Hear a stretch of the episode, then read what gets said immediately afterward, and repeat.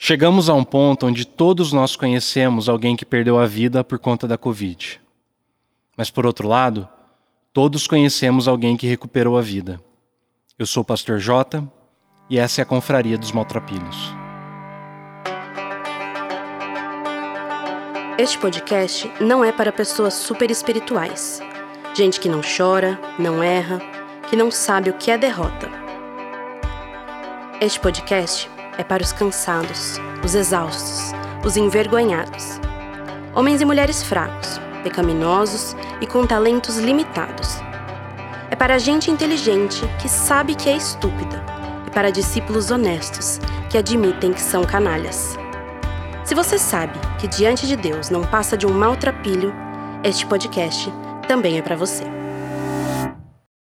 Eu preparei essa reflexão na semana que o Brasil atingiu 500 mil mortes por Covid. E nesse sentido, em primeiro lugar, eu gostaria de registrar o meu respeito e apoio às famílias enlutadas. Eu também perdi gente querida, gente que foi embora muito cedo. E sei que diante dessa dor do luto, a única coisa que cabe àqueles que ficam é chorar com os que choram.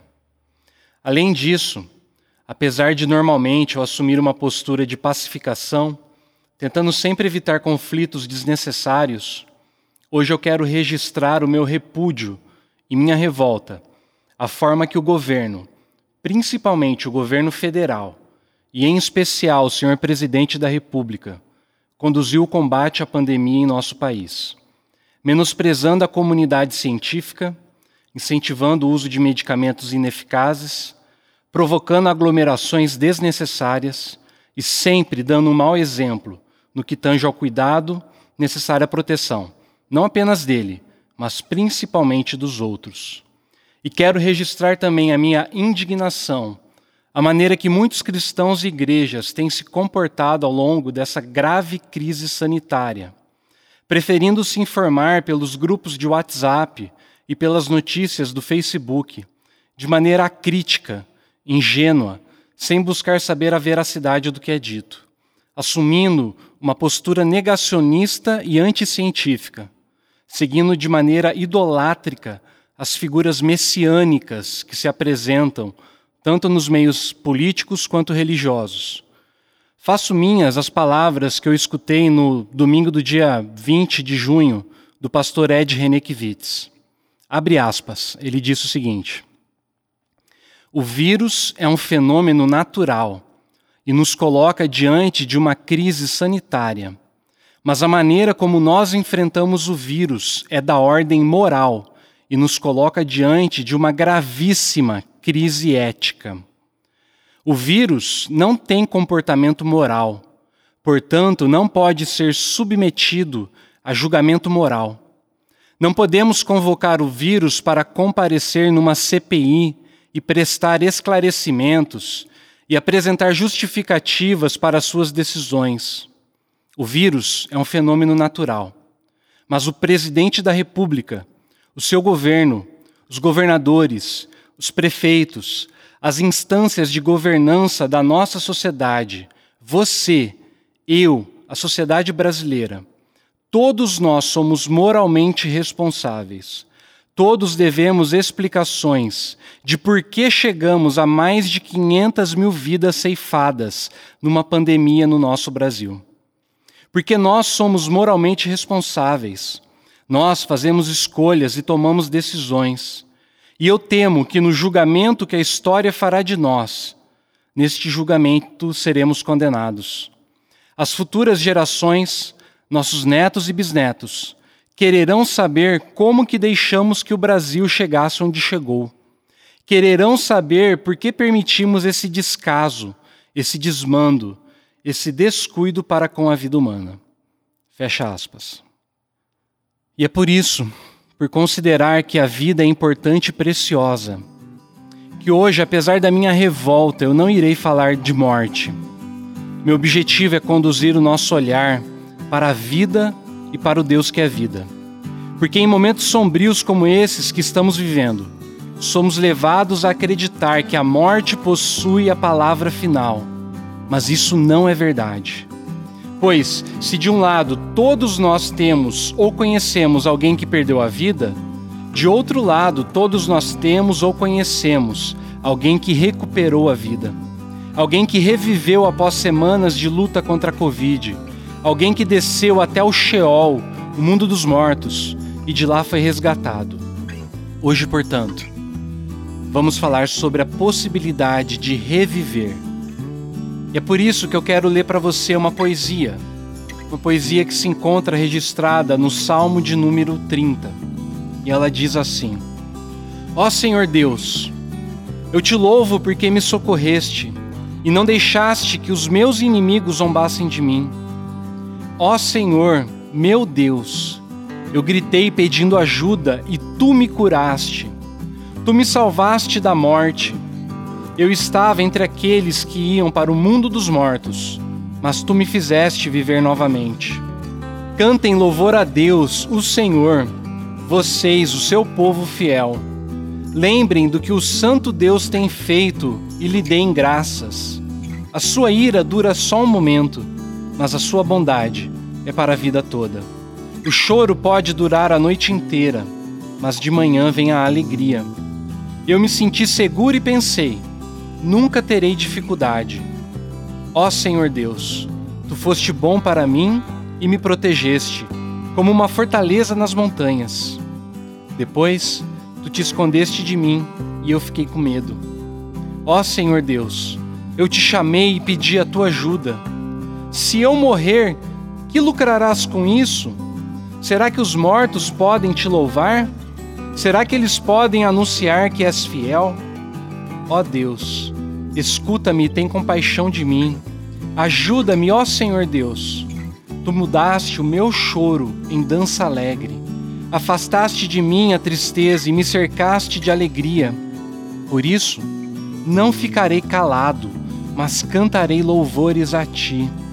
Ó Senhor, tu és o meu Deus, eu te darei graças para sempre.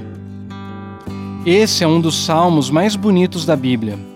O salmo nos conta a história dessa pessoa que adoeceu a tal ponto que parecia que ela iria definitivamente para o mundo dos mortos até que Deus a curou e livrou desse perigo, como dizem os versos 3 e 4. Ó Senhor, meu Deus, eu gritei pedindo ajuda e tu me curaste, tu me salvaste da morte. Eu estava entre aqueles que iam para o mundo dos mortos, mas tu me fizeste viver novamente. Sendo assim, eu gostaria de chamar a sua atenção para aquilo que o poeta classifica como inimigos que querem zombar dele. Me parece que, para captar bem o significado desses inimigos, precisamos antes entender o significado de vida e morte na cultura do escritor. E uma das formas de fazer isso analisando o seu idioma. Nesse sentido, começo destacando que o hebraico é uma língua que não possui abstrações. Uma palavra como alma, por exemplo, nefesh em hebraico, significa originalmente garganta depois, a respiração que passa através da garganta e, consequentemente, a vida, a vida que pode ser reconhecida através da respiração. Por fim, chega-se à concepção de alma, como uma espécie de lugar que abriga a vida. Ou seja, todos esses termos, garganta, respiração, vida e alma, são traduções possíveis dessa única palavra, nefesh, mas os sentidos abstratos, que seriam vida e alma, são inferidos a partir do sentido mais concreto, garganta. Com isso em mente, podemos entender que, no hebraico, o conceito de vida está ligado à capacidade de se movimentar, trabalhar, crescer, se relacionar, se desenvolver e, principalmente, no que tange a vida humana, manter um relacionamento ativo com Deus. Dessa maneira, percebemos que a morte é compreendida como a negação das coisas que fazem com que nos sintamos vivos. Isto é, se não podemos nos movimentar, trabalhar, crescer, nos relacionarmos, nos desenvolvermos ou cultuarmos, dentro da visão de mundo bíblica, seria o mesmo que estar morto. Por isso que no Antigo Testamento, quando a pessoa é privada do realizar, como acontece quando se está gravemente ferido ou adoecido, atolado em dívidas ou escravizado. Essa pessoa diz que foi para o mundo dos mortos. A partir desse conhecimento, é possível compreender que os inimigos que desejam zombar do salmista seriam a própria morte e todos os poderes que lutam contra a vida e o Deus da vida. É por isso que o apóstolo Paulo, que era um judeu convertido ao cristianismo, descreve a morte como o último inimigo a ser derrotado. Está lá em 1 Carta aos Coríntios, capítulo 15, verso 26. Como diz o teólogo N.T. Wright, ao comentar essa passagem, abre aspas, Paulo pretendia trabalhar nesse ponto, precisamente em termos da vitória metaforicamente militar do Messias sobre todos os inimigos do Criador, os governantes, autoridades e poderes, tanto humanos quanto, quanto supra-humanos, que ameaçam a boa criação. Em outro texto, o mesmo autor diz: abre aspas de novo. A morte no Novo Testamento nunca é uma noite agradável. Ela é um inimigo conquistado por Jesus, mas ainda aguardando sua derrota final. Fecha aspas. Na Bíblia, e principalmente no Novo Testamento, a morte é uma força ou poder que se infiltrou no mundo com a ajuda do pecado.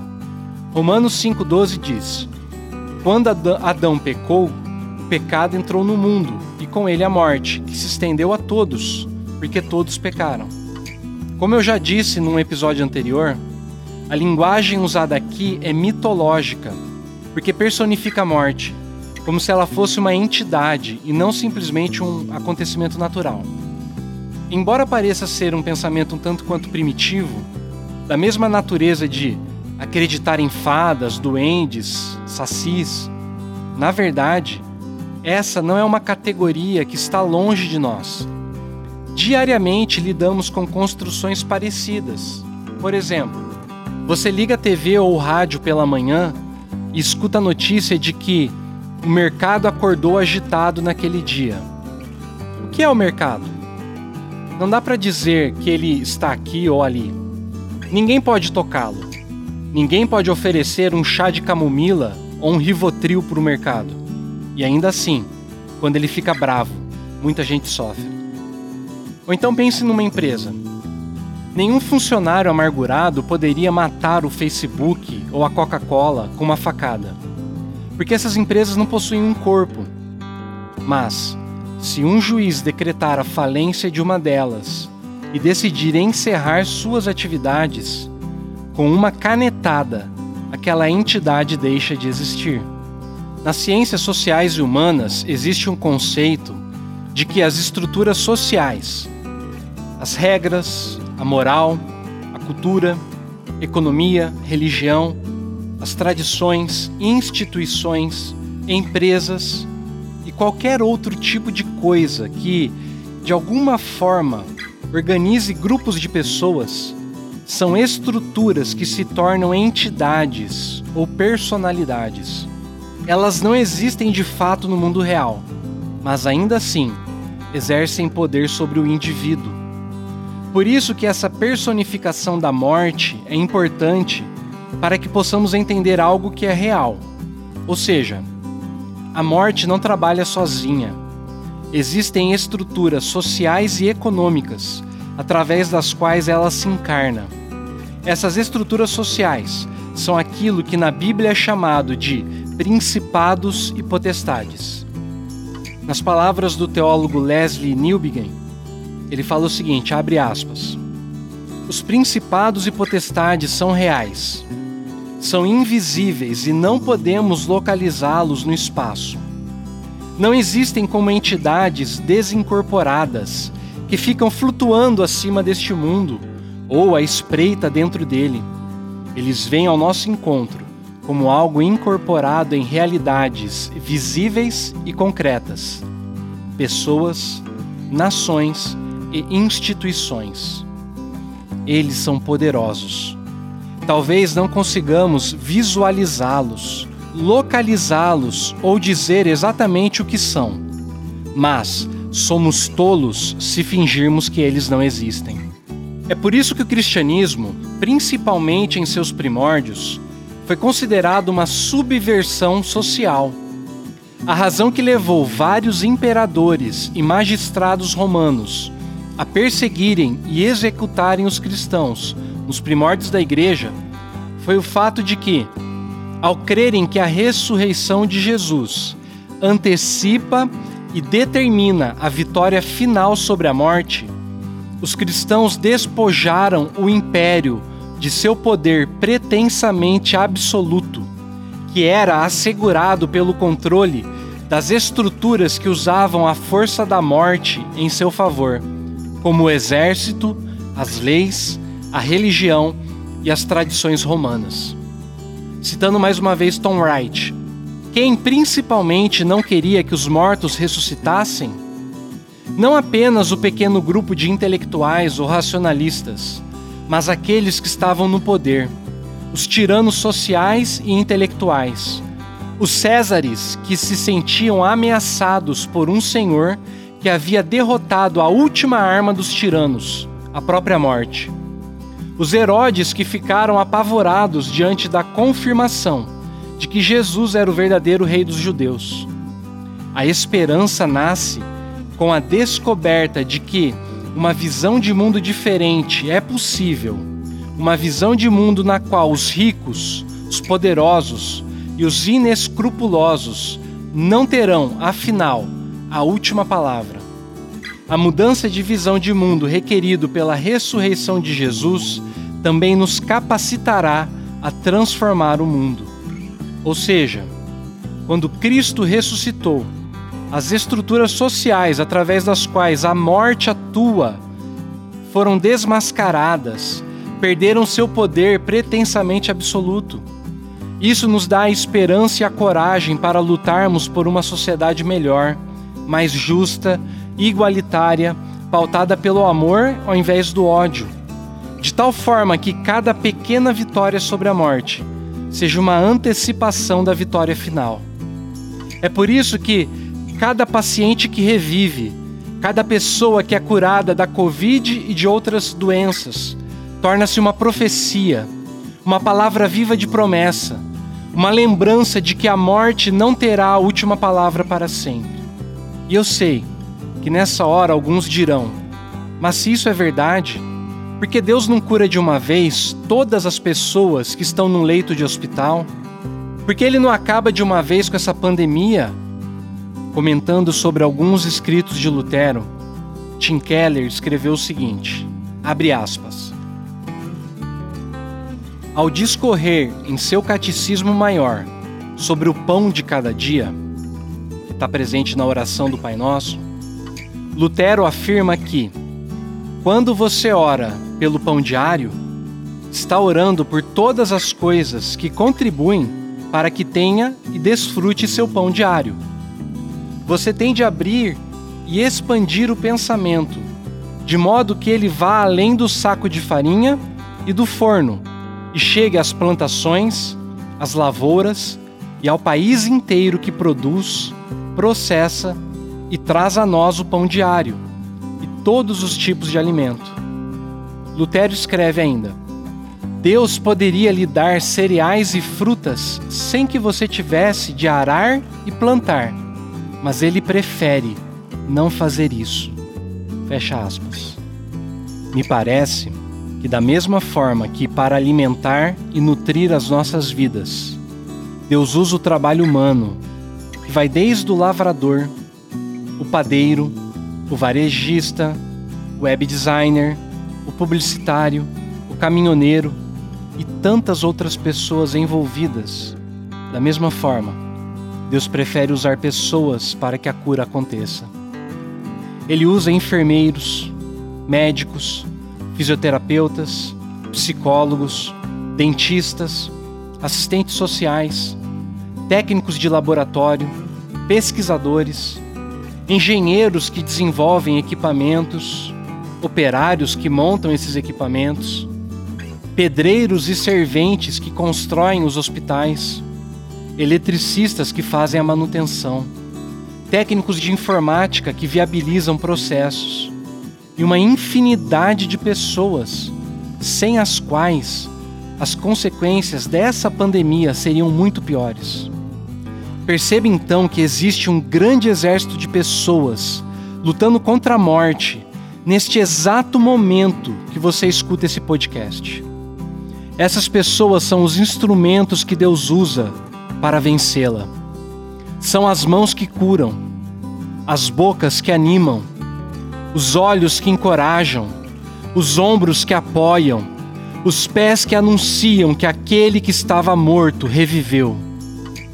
Mas e aqueles que não estão envolvidos diretamente com a cura das pessoas? O que você pode fazer para despojar o poder da morte? Minha sugestão é o seguinte: celebre cada pequena vitória sobre a morte e suas estruturas, como uma antecipação da vitória final de Cristo. Por que, que você deve fazer isso? Porque quando a vida é celebrada, a morte perde seu poder pretensamente absoluto. É por isso que o salmista declara: Tu mudaste o meu choro em dança alegre, afastaste de mim a tristeza e me cercaste de alegria. Por isso não ficarei calado, mas cantarei louvores a ti. Ó Senhor, tu és o meu Deus, eu te darei graças para sempre. Como é que você pode fazer isso? Minha sugestão prática é o seguinte: transforme uma refeição em família por semana em um momento de gratidão pela vida. Se você estiver sozinho, se você mora sozinho, ou então se você não é uma pessoa muito religiosa, você pode simplesmente escutar uma música que lhe traga esperança. Minha sugestão, enquanto houver sol, do Sérgio Brito, dos Titãs. Quando não houver saída, quando não houver mais solução, ainda há de haver saída. Nenhuma ideia vale uma vida. Quando não houver esperança, quando não restar nem ilusão, ainda há de haver esperança em cada um de nós, algo de uma criança. Enquanto houver sol, enquanto houver sol, ainda haverá. Enquanto houver sol, enquanto houver sol. Quando não houver caminho, mesmo sem amor, sem direção, a sós, ninguém está sozinho. É caminhando que se faz o caminho. Quando não houver desejo, quando não restar nem mesmo a dor, ainda há de haver desejo em cada um de nós, aonde Deus colocou. Enquanto houver sol, enquanto houver sol, ainda haverá. Agora, se você puder se reunir com a sua família, Cada membro poderia dizer um pequeno motivo de gratidão. Alguém poderia fazer uma prece ou uma oração. Se você não está muito acostumado, procura no Google a oração do Pai Nosso. No final, a mãe ou pai ou avô, a pessoa mais velha da família, pode dizer uma bênção. Não precisa ter uma pregação, um culto, um sermão, não é nada disso, muito simples. Agradeça a Deus, faça uma oração de gratidão e abençoe sua família. Se você não conhece nenhuma bênção, eu quero encerrar deixando para você uma bênção que eu adaptei de uma antiga bênção céltica. Que Deus abençoe essa família. Que as dificuldades sejam breves e nos deixem mais fortes. Que nossos bolsos estejam pesados e nossas mãos sejam generosas. Que Deus nos dê pão para o corpo vinho ao coração, amigos em volta dessa mesa, esperança no amanhã. Amém. Este podcast teve os trabalhos técnicos de Rafael Ortiz e Lucas Samuel. Para mais conteúdos, siga as nossas redes sociais, no Facebook, Instagram e YouTube. Que Deus lhe abençoe e até a próxima!